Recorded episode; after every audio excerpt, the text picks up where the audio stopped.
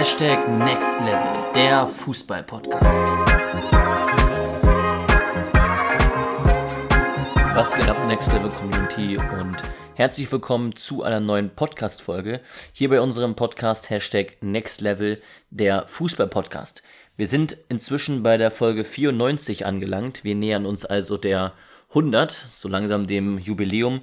Und ich habe auch schon gesehen, dass unsere Zahlen im Moment sehr, sehr gut sind und dass regelmäßig Leute hier unseren Podcast hören, was uns natürlich sehr, sehr freut. Ich habe jetzt letztens erst reingeschaut. Es sind inzwischen tatsächlich, ich gucke jetzt hier gerade nochmal auf unsere Übersichtsseite, es sind inzwischen tatsächlich insgesamt 20.416 Wiedergaben, die wir insgesamt haben. Und wir haben 542 Follower auf Spotify und wir haben in den letzten sieben Tagen ein Publikum von 225 Leuten, die unseren Podcast hören. Im Durchschnitt hören unsere Podcast-Folgen insgesamt 122 Leute was uns natürlich sehr, sehr freut. Und immer mal wieder bekommen wir auch entsprechende Nachrichten auf Instagram. Auch jetzt beispielsweise noch von der 30-Tage-Challenge, der Podcast-Folge von vor ja, vier, fünf Wochen ähm, und dass da einige Leute jetzt noch richtig durchziehen. Das freut uns natürlich. Wir sind immer sehr, sehr gespannt und freuen uns sehr darüber, wenn ihr uns schreibt auf Instagram, ja, Feedback gebt über eine Podcast-Folge oder euch auf eine Podcast-Folge bezieht. Macht das gerne so weiter, gebt uns Feedback und schreibt uns auch gerne, welche Themen ihr euch noch wünscht, auch für die Zukunft, was euch am meisten interessiert. Heute beschäftigen wir uns, wie du es im Titel möglicherweise schon gesehen hast, mit dem Unterschied zwischen FC Bayern München und Hamburger Sportverein. Und ähm, Luca lacht schon an der Seite. Ich habe natürlich ähm, HSV gesehen am Wochenende. Ich bin großer HSV-Fan und manchmal ist das natürlich auch mit großem Leid verknüpft, denn die Spiele vom HSV sind jetzt nicht immer so souverän wie ich es mir wünschen würde, sage ich mal so. Auch wenn der HSV jetzt gerade natürlich sehr, sehr gut dasteht insgesamt in der Tabelle, eine gute Punkteausbeute hat und auch in der Rückrunde noch relativ stabil war, ist es einfach so, dass HSV jetzt auch schon in der Rückrunde einige Spiele gespielt hat, wo man jetzt nicht so die souveränste Leistung gezeigt hat. Unter anderem auch gegen Heidenheim, wo man ja 3-0 zurücklag und auch gegen Darmstadt, wo man nur 1-1 gespielt hat, wo man aber in der ersten Halbzeit auch durchaus 3-4-0 in Rückstand geratet, geraten werden könnte. Jetzt war Konjunktiv irgendwie anders. Naja, wie auch immer. Bayern in, äh, inzwischen wieder sehr, sehr souverän, muss man sagen. In der Champions League gegen Paris gewonnen und ähm, das in zwei Spielen und auch in der Bundesliga jetzt wieder auf Platz 1. Und jetzt gerade am Wochenende ein 5-3 gegen FC Augsburg.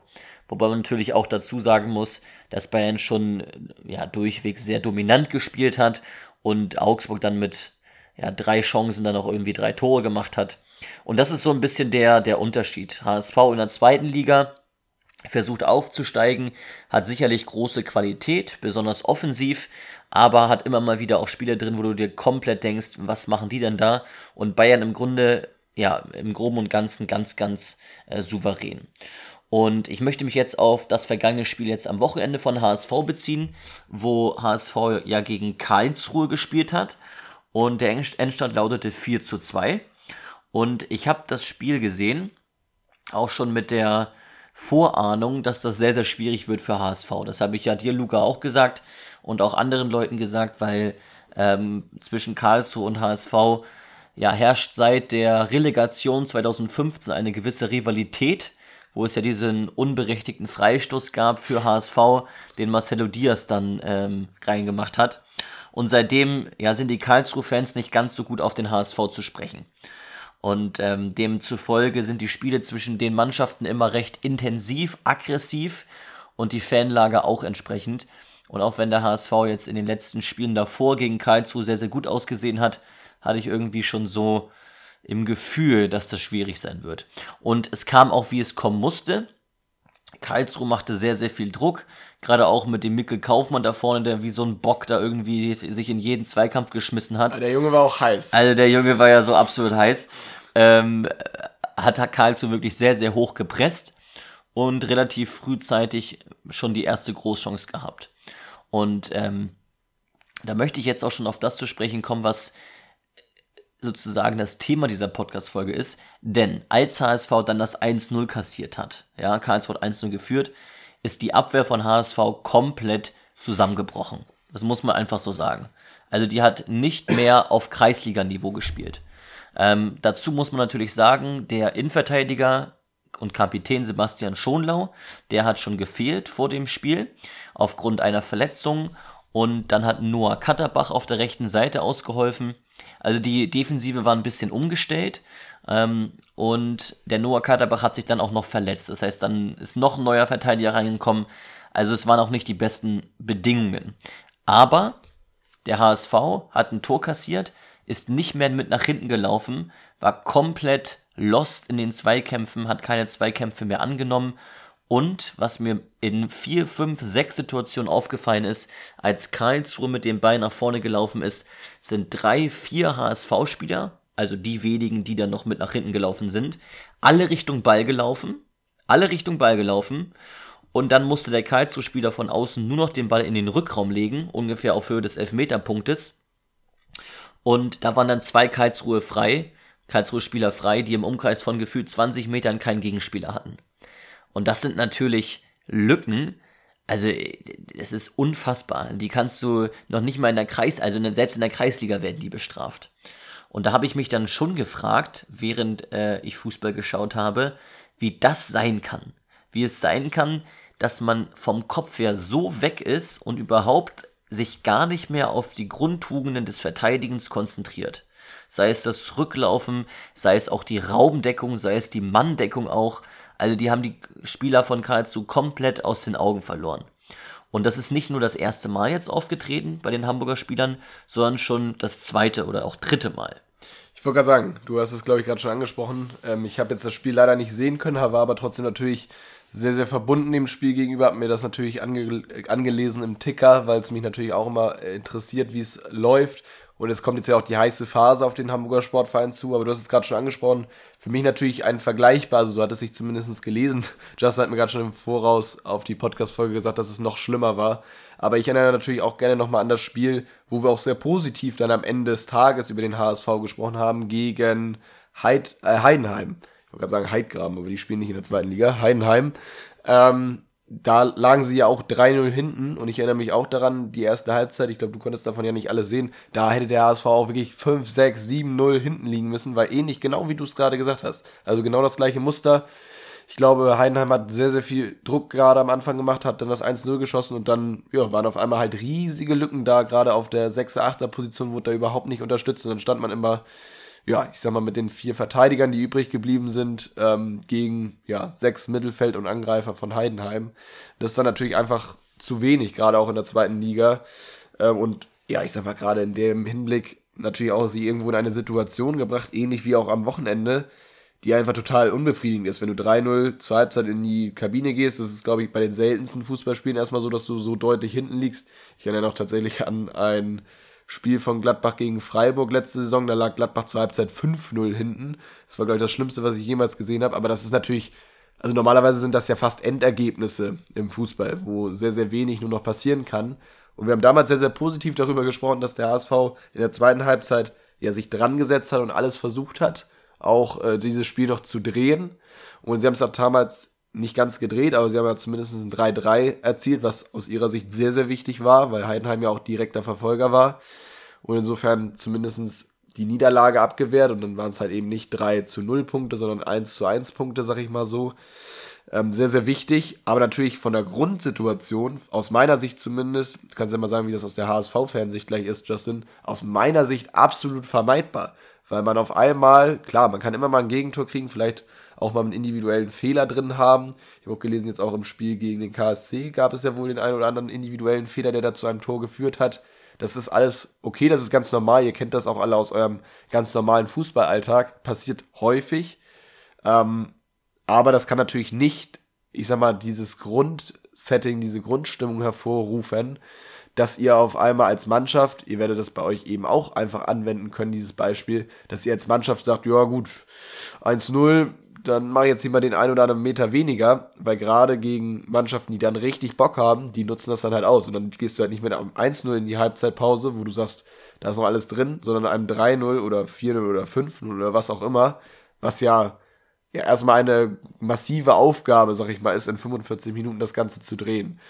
Jetzt hat der HSV beide Male, ich sag mal, zumindest von der Situation offensiv, dann nach der Halbzeit ja Chancen, sodass sie da auch wirklich Tore machen können, sind dann auch sehr effizient vom Tor, sodass sie damals in beiden Spielen ein 3-2 erwirkt haben. Damals bei Heidenheim, wie gesagt, mit dem positiven Ende eines 3-3s. Jetzt gegen den KSC hat es nicht gereicht. Aber aus meiner Sicht, wie gesagt, klar, individuelle Fehler können passieren, aber du bringst dich ja in eine viel, viel schlechtere Situation, wenn du dann, ich sag mal, 20 Minuten das Spiel sehr, sehr schleifen lässt. Wie sieht man das als HSV-Fan? Ja, also es ist einfach, äh, es ist traurig, das dann zu sehen in dem Moment. Also ich habe dann auch, also normalerweise bin ich dann auch derjenige, der dann auch gerne mal ausrastet, ähm, aber dann eher bei Entscheidungen, die halt so sehr, sehr eng sind. Also wenn das HSV auch verdient hat, irgendwie in meinen Augen äh, das Spiel zu gewinnen oder wenn Schiedsrichterentscheidungen irgendwie nicht zugunsten von HSV liegen und es ein enges Spiel ist, dann raste ich gerne mal aus. Aber bei so einem Spiel konnte ich einfach nur müde lächeln und äh, einfach fast heulen, weil auch, auch aus Trainersicht, also ich bin ja auch Mannschaftstrainer jetzt lange gewesen, Individualtrainer, es tut einfach weh und man weiß gar nicht, wie man reagieren soll, wenn Spieler das komplette Fußballspielen einstellen. Und, ähm, und da möchte ich jetzt drauf zu sprechen kommen, das ist ein großer Unterschied zwischen den Spielern von HSV und Bayern. Denn bei Bayern ist es so, der haben 1-0 gegen Augsburg zurückgelegen. Und was ist passiert? Naja, gar nichts. Die haben einfach weiter dominant Fußball gespielt. Also seit der ersten Minute beginnt Bayern dominant Fußball zu spielen, mit absoluter Macht, Kraft nach vorne zu laufen und selbst wenn sie 1-0 zurückliegen, hören sie nicht auf. Und sie geben sich nicht damit zufrieden, sondern sie machen das 1-1, selbst wenn es 1-1 ist, 2-1, 3-1 und so weiter und so fort. Jetzt war Augsburg ja noch recht effektiv, aber man muss trotzdem einfach konstatieren, dass Bayern immer 100% gibt und dass Bayern niemals aufsteckt mit dem Verteidigen, egal wie es gerade steht, dass sie immer an die Grenze gehen und so weiter und so fort. Und das ist einfach schlichtweg ein Riesenunterschied. Und ähm, wie du es wahrscheinlich jetzt schon erahnen kannst, und das ist ja auch ja das Thema, was wir in diesen Podcast-Folgen am meisten behandeln, ist es einfach, hat es ganz, ganz viel mit dem Thema Mindset zu tun. Ganz, ganz viel mit dem Thema Mindset. Denn grundsätzlich ist es ja so, egal ob du jetzt 1-0 führst oder 1-0 zurückliegst, du wirst ja nicht schlechter vom Verteidigen her. Weißt du, also nur weil HSV jetzt 1-0 zurückliegt, heißt es ja eigentlich nicht, dass die HSV-Spieler jetzt verlernt haben zu verteidigen. Also das ist ja kompletter Schwachsinn. Sondern der, der große Punkt ist in dem Moment, dass die auf unerklärliche Art und Weise mental abschalten. Dass die mental sich nicht mehr konzentrieren können, nicht mehr die Aufmerksamkeit haben, sich möglicherweise nicht mehr anstrengen, nicht mehr mit nach hinten laufen, sich nicht mehr konzentrieren und die Grundtugenden im Kopf haben, wo muss ich stehen als Verteidiger, ähm, wie muss ich den Raum mit abdecken, den Passweg zustellen und so weiter und so fort. Das, was du vorher im Spiel drauf hast, was du weißt, wo du konzentriert bist, das haben die dann einfach überhaupt nicht mehr. Und ähm, das ist natürlich eine Situation, die so überhaupt nicht vorkommen darf. Du kannst nicht mental in so einen katastrophalen Zustand gelangen. Was vor allem noch viel wichtiger meiner Meinung nach ist, ist, ähm, du hast jetzt gerade über teilweise, ich sag mal, Komplettausfälle gesprochen. Es ist ja manchmal gar nicht so, dass es, ich sag mal, komplett irgendwie eine Sache gibt, wo man sagt, Mensch, das hat er komplett nachgelassen, aber es geht halt gerade um diese entscheidenden Meter. Gerade auch in der Defensivarbeit, ihr werdet das kennen. Manchmal nimmst du einen intensiveren Lauf an, manchmal gehst du vielleicht einen Schritt schneller zurück, manchmal drehst du einmal früher um, bevor du vielleicht in einer anderen Situation normalerweise noch sagst, Mensch, du bleibst noch mal kurz eine Sekunde liegen oder ärgerst dich noch oder was auch immer. Aber genau da ist ja tatsächlich der Unterschied. Und das sind dann manchmal Kleinigkeiten, die aber ja auch große Ergebnisse dann erzielen. Genau so sieht's aus. Und das Ziel sollte es also sein, Ergebnis unabhängig zu jeder Zeit 100% zu geben. 100% in der Verteidigungsarbeit, 100% in der Konzentration, 100% in der Aufmerksamkeit, 100% im Sprint und das Ergebnis unabhängig. Das bedeutet, egal wie es gerade steht, ob du 1-0 führst, 2-0 führst, 3-0 führst, 10-0 führst oder 10-0 zurückliegst, dass du immer 100% gibst. Wenn du das schaffst, dann hast du eine sehr, sehr starke Selbstwirksamkeit und ein sehr, sehr starkes Mindset. Aber das gelingt in den seltensten Fällen. weil wir unsere Leistung abhängig machen vom Ergebnis, bewusst oder unbewusst. Ja, wir können bewusst sagen, wenn wir 5-0 führen, lass mal ein bisschen ruhiger machen. Ja, oder du bist wie Bayern München, du führst 3-0, aber du gehst noch aufs Vierte, du gehst aufs Fünfte. Was meinst du, warum Bayern in den letzten Jahren immer die beste Tordifferenz hat? Weil sie sich nie zufrieden geben mit einem 1-0 oder 2-0, sondern immer auf das dritte, vierte, fünfte, sechste, siebte gehen. Immer. Und auf der anderen Seite, wenn sie mal zurückliegen, macht das nichts in den Köpfen der Spieler. Sie spielen einfach weiter Fußball. Bei HSV, bei den HSV-Spielern ist das anders. Ja, wir reden gleich auch noch über die zweite Halbzeit, ja, aber die ersten Situationen oder die ersten Momente, nachdem man zurückliegt, ist bei den HSV-Spielern oftmals wirklich ein kompletter Ausfall, wo sie überhaupt nicht mehr konzentriert sind. Und das ist das Gegenteil von einer starken Selbstwirksamkeit, von einem starken Mindset und das Gegenteil von ergebnisunabhängig Fußball zu spielen. Und deswegen möchten wir dir heute jetzt drei Schritte auf den Weg geben, wie du es schaffst, ein starkes Mindset aufzubauen, eine starke Selbstwirksamkeit aufzubauen, um sowas zu vermeiden, wie die HSV-Spieler es jetzt gemacht haben. Dass du es schaffst, in Situationen, wo ihr zurückliegt, deine Mannschaft und du, trotzdem 100% zu geben und aber auch in Situationen, wo du führst mit deiner Mannschaft, 100% zu geben. Und das erste ist, und da sprechen wir jetzt ganz über mentales Training, setze dir individuelle, ergebnisunabhängige Ziele anhand deiner Stärken. Ich sag's nochmal, setze dir individuelle, ergebnisunabhängige Ziele anhand deiner Stärken. Es wäre falsch zu sagen, okay, ich will mit meiner Mannschaft 2-0 führen. Weil was machst du, wenn du 2-0 geführt hast? Also es ist eine mannschaftsbezogene, also es ist eine mannschaftsbezogene, ein mannschaftsbezogenes Ziel. Ja, was ist, wenn du 2-0 geführt hast und dann führst du 2-0, aber es ist eine Mannschaft, gegen die müsst ihr eigentlich 10-0 gewinnen? Sagst du dann, okay, Ziel erreicht, fertig aus? Setze dir viel mehr individuelle Ziele, die du immer erreichen möchtest, die auf dich bezogen sind. Als Beispiel, deine größte Stärke ist der Torabschluss. Dann sagst du, okay, ich möchte heute fünf Schüsse aufs Tor abschließen. Ganz egal, ob es eine schwache Mannschaft ist oder eine starke Mannschaft. Natürlich sollte auch dieses Ziel angepasst werden, so ein bisschen anhand der Stärke des Gegners. Ja, wenn, wenn der Gegner jetzt, das ist ein Pokalspiel ist und der Gegner spielt drei Ligen höher, dann sagst du vielleicht jetzt nicht fünf Schüsse, sondern etwas weniger. Aber so kannst du ganz individuell diese Ziele für dich beanspruchen, individuelle Ziele für dich setzen. Und das ist ganz, ganz entscheidend, weil dann machst du es nicht abhängig vom Ergebnis. Dann sagst du nicht, okay, wir fühlen jetzt 2-0, dann habe ich jetzt keine Ziele mehr, dann schieße ich jetzt nicht mehr aufs Tor. Sondern du hast ja diese Ziele, fünf Schüsse aufs Tor als Beispiel. Aufgrund deiner Stärke Torabschluss. Und diese Ziele willst du ja erreichen. Und deswegen ist es wichtig, diese individuellen Ziele zu setzen, um letztendlich ergebnisunabhängig immer 100% zu geben. Und wenn du im Spiel merkst, du wirst dieses Ziel erreichen, ja gut, dann erhöhst du das halt im Spiel nochmal. Noch einen siebten, noch einen achten Torabschluss. Wenn du die Stärke Dribbling hast, sagst du als Beispiel als Flügelspieler, okay, vier erfolgreiche Dribblings. Zweimal den erfolgreichen Übersteiger einsetzen. Wenn du ein erfolgreicher Zweikämpfer bist, deine größte Stärke ist das Zweikampfverhalten, dann sagst du, ich will 80% meiner Zweikämpfe gewinnen. 80% meiner Zweikämpfe will ich gewinnen. Maximal nur Zweikämpfe verlieren, als Beispiel. Und so hast du ergebnisunabhängige Ziele und fokussierst dich auf dieses nächste individuelle Ziel. Okay? Und das ist auch schon der zweite Schritt. Ich habe es jetzt im letzten Satz schon kurz gesagt. Fokussiere diese Ziele vor jedem Spiel und hänge dir ein Blatt mit diesen Zielen beispielsweise in deinem Zimmer auf. Was macht das mit dir? Das hilft dir, dich zu konzentrieren. Es hilft dir, dich vor dem Spiel zu konzentrieren und dich auf das Wesentliche nochmal zu fokussieren. Auf das, wofür du Fußball spielst, was deine individuellen Ziele sind. Ergebnisunabhängig. Und wenn du dann beispielsweise mal vor dem Spiel irgendwie denkst, Mensch, der Gegner ist aber eigentlich viel besser und so weiter, guckst du nochmal deine Ziele an und sagst, ja, aber ich konzentriere mich trotzdem auf meine Ziele. Und der dritte Schritt ist, lerne die Aufmerksamkeitsregulation im Spiel indem du es schaffst, deine ablenkenden Gedanken loszuwerden und dich auf diese Ziele zu konzentrieren. Beispielsweise, du bist jetzt gerade Spieler von HSV. Du liegst 1-0 zurück. Ich wette mit dir, um alles.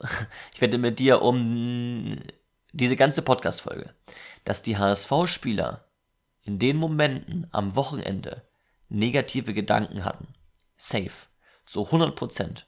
Sie hatten keine positiven Gedanken im Kopf.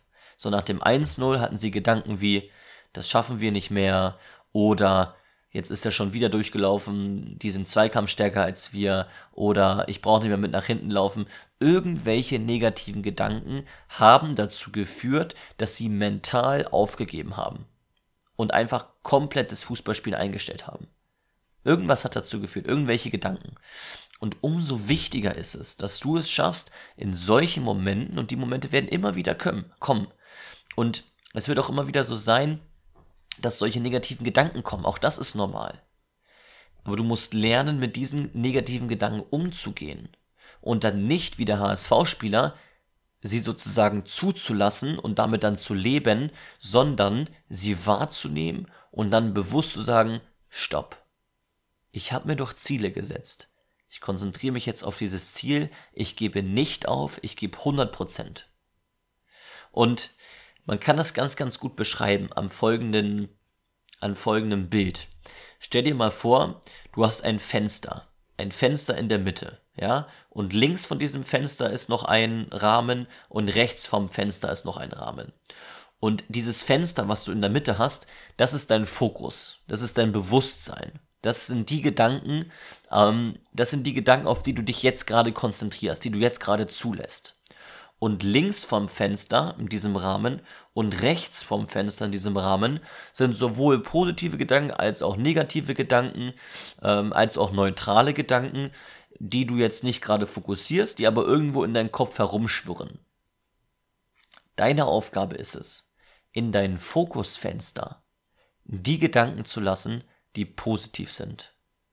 Und die Gedanken zu blockieren und für die Gedanken das Fenster zuzumachen, die negativ sind und die in dieses Fenster reinkommen wollen.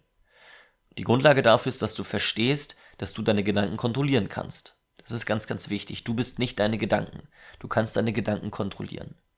Und da ist es wichtig, dass du versuchst, erstmal zu reflektieren und wahrzunehmen in der Situation, welchen Gedanken habe ich jetzt gerade in meinem Fokusfenster, in meinem Bewusstsein? Ist es ein negativer Gedanke? Ist es ein positiver Gedanke?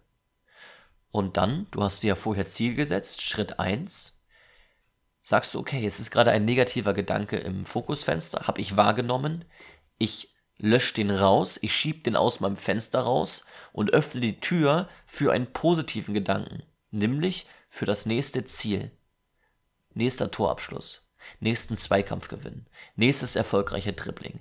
Und nur diesen Gedanken lasse ich jetzt in dieses Fenster rein, schließe das Fenster an allen Ecken und Kanten und fokussiere mich auf dieses nächste Ziel. Und wenn du das mental tust, bist du voll drin im mentalen Training. Dann machst du mentales Training und agierst, agierst ergebnisunabhängig. Wichtig ist wirklich, dass du immer wieder besonders in Situationen, wo du zurücklegst, aber auch wenn du führst, immer wieder versuchst im Spiel bewusst zu überlegen, okay, was habe ich gerade im Fenster? Welchen Gedanken habe ich gerade im Fokusfenster? Und wenn das ein negativer Gedanke ist, nimm den wahr. Verstehe erstmal, okay, der ist da. Dann setzt du bewusst das Stoppschild ein. Das bedeutet, du stellst dir einfach vor, okay, stopp. Stopp, ich möchte diesen Gedanken jetzt nicht mehr haben. Ich schiebe ihn heraus und lass einen positiven Gedanken in das Fenster rein. Und fokussierst dich auf dieses Ziel. Wenn du das schaffst, mit diesem mentalen Training, was auch eine reine Trainings- und Übungssache ist, dann schaffst du es immer, an deine Leistungsgrenze zu gehen, unabhängig vom Ergebnis zu agieren und eine starke Selbstwirksamkeit aufzubauen. So schaffst du es, ein starkes Mindset zu haben, eine starke Mentalität und immer an deine Grenze zu gehen, immer dein nächstes Ziel zu fokussieren, egal wie es gerade steht, ob ihr führt oder ob ihr zurückliegt. Und dann bist du den Spielern vom HSV einen Schritt voraus. Was man natürlich jetzt zugute halten muss, darauf wollte ich auch noch eingehen, HSV schafft es dann ja doch immer wieder, da zurückzukommen. Das heißt, diese, diese Blockade, die sie mental haben, die reicht ja nicht bis zum Spielende sondern das war jetzt schon zweimal zu beobachten oder sogar dreimal, wenn man das Darmstadt-Spiel noch mit dazu nimmt, Darmstadt, Heidenheim und jetzt Karlsruhe, dass die zweite Halbzeit, also ab der Halbzeitpause sozusagen HSV wieder ein anderes Gesicht zeigt. Was natürlich dann interpretiert werden kann, dass der Trainer Tim Walter da einen maßgeblichen Einfluss drauf hat. Und das ist auch irgendwo auch normal, dass ein externer Faktor eben dazu führt, dass du aus diesen inneren Blockaden wieder rauskommst, indem jetzt zum Beispiel Tim Walter, und das rechne ich jetzt ihm einfach mal hoch an, dass er es schafft, die Spieler wieder dahin zu bringen, dass sie die negativen Gedanken aus dem Fenster rauslassen und einen positiven Gedanken reinlassen. Das schafft der Trainer offens offensichtlich. Aber optimalerweise kannst du das auch alleine. Und du bist nicht darauf angewiesen, dass dein Trainer das macht oder eine externe Person das macht. Deswegen sei besser als die HSV-Spieler, okay? Sei so gut wie die Bayern-Spieler. Ob sie es jetzt bewusst machen oder unbewusst, keine Ahnung. Aber versuche, dieses Fokusfenstermodell im Kopf zu haben, bewusst mentales Training zu machen, wenn du einen ablenkenden Gedanken hast, einen negativen Gedanken und dich dann auf das nächste Ziel zu konzentrieren. Genau das, was ich jetzt beschrieben habe, machen wir im mentalen Programm. Genau das mache ich auch gerade beispielsweise bei einem Spieler, den ich im mentalen Programm drin habe. Das Ganze nennt sich in zwölf Wochen zum Mentalgiganten. Und unter anderem ist es da eben so, dass wir genau über diese Sachen sprechen. Das heißt, ich forsche wirklich mit dir zusammen an deinen Schwächen, an deinen Bedarfen, wo du mentales Training brauchst und gehe mit dir dann wirklich da spezifisch in das mentale Training rein. Wie das, was ich jetzt eben beschrieben habe. Und so hilft es dir dann, deine Leistung auf dem Platz langfristig zu verbessern. Das Gute ist, dass wir am Anfang anhand eines Fragebogens wirklich erkennen, wo du mental Bedarf hast. Also wo wir wirklich mentales Training machen sollten. Und dass wir da dann spezifisch effektiv agieren, reingehen und du von mir sozusagen lernst, wie du mentales Training in deinen Alltag anwenden kannst, um deine Leistungsfähigkeit als Fußballspieler zu verbessern. Wie du mitbekommen hast jetzt auch anhand dieser Podcast-Folge, ist das mentale Training, ist der Mindset-Faktor immens wichtig. Ein so großer Schlüsselfaktor, nicht zuletzt zu sehen anhand der HSV-Spieler. Das heißt, wenn du langfristig sagst, ich will besser sein als die HSV-Spieler, ich will so sein wie die Bayern-Spieler, als Beispiel, ja, dann informier dich doch super gerne mal bei uns, schreib mir auf Instagram, schreib uns auf Instagram, juka-football und schreib mal gerne irgendwie Betreff 12 Wochen Programm oder in 12 Wochen zum Mentalgiganten oder einfach nur, ich interessiere mich für das mentale Programm und dann gebe ich dir mehr Informationen dazu. Okay? Das klingt auch sehr, sehr gut. Du hast es gerade schon zusammengefasst. Ähm, werde mit uns zu dem Bayern-Spieler und äh, lass dich nicht mit reinreißen, beziehungsweise lass uns dich ausbilden zu dem Bayern-Spieler, der den HSV in die erste Liga schießt. So können wir es quasi, glaube ich, zusammenfassen. Genau. Sehr schön. Wenn dir die Podcast-Folge gefallen hat, lass uns sehr, sehr gerne ein paar Sternchen auf Spotify. Würden wir uns sehr drüber freuen. Ansonsten gib uns gerne Feedback auf Instagram und melde dich sowieso bei uns per Direct Messages, äh, welches Themenbereich wir in naher Zukunft hier in unseren Podcast-Folgen aufgreifen wollen. Wir freuen uns, wenn du auch nächste Woche wieder reinhörst. Bleib aktiv auf Instagram und auf YouTube. Es wird sich einiges auch in Zukunft verändern. Und ansonsten haben wir nicht mehr zu sagen als wir sind raus. Bis zum nächsten Mal. Ciao. Ciao.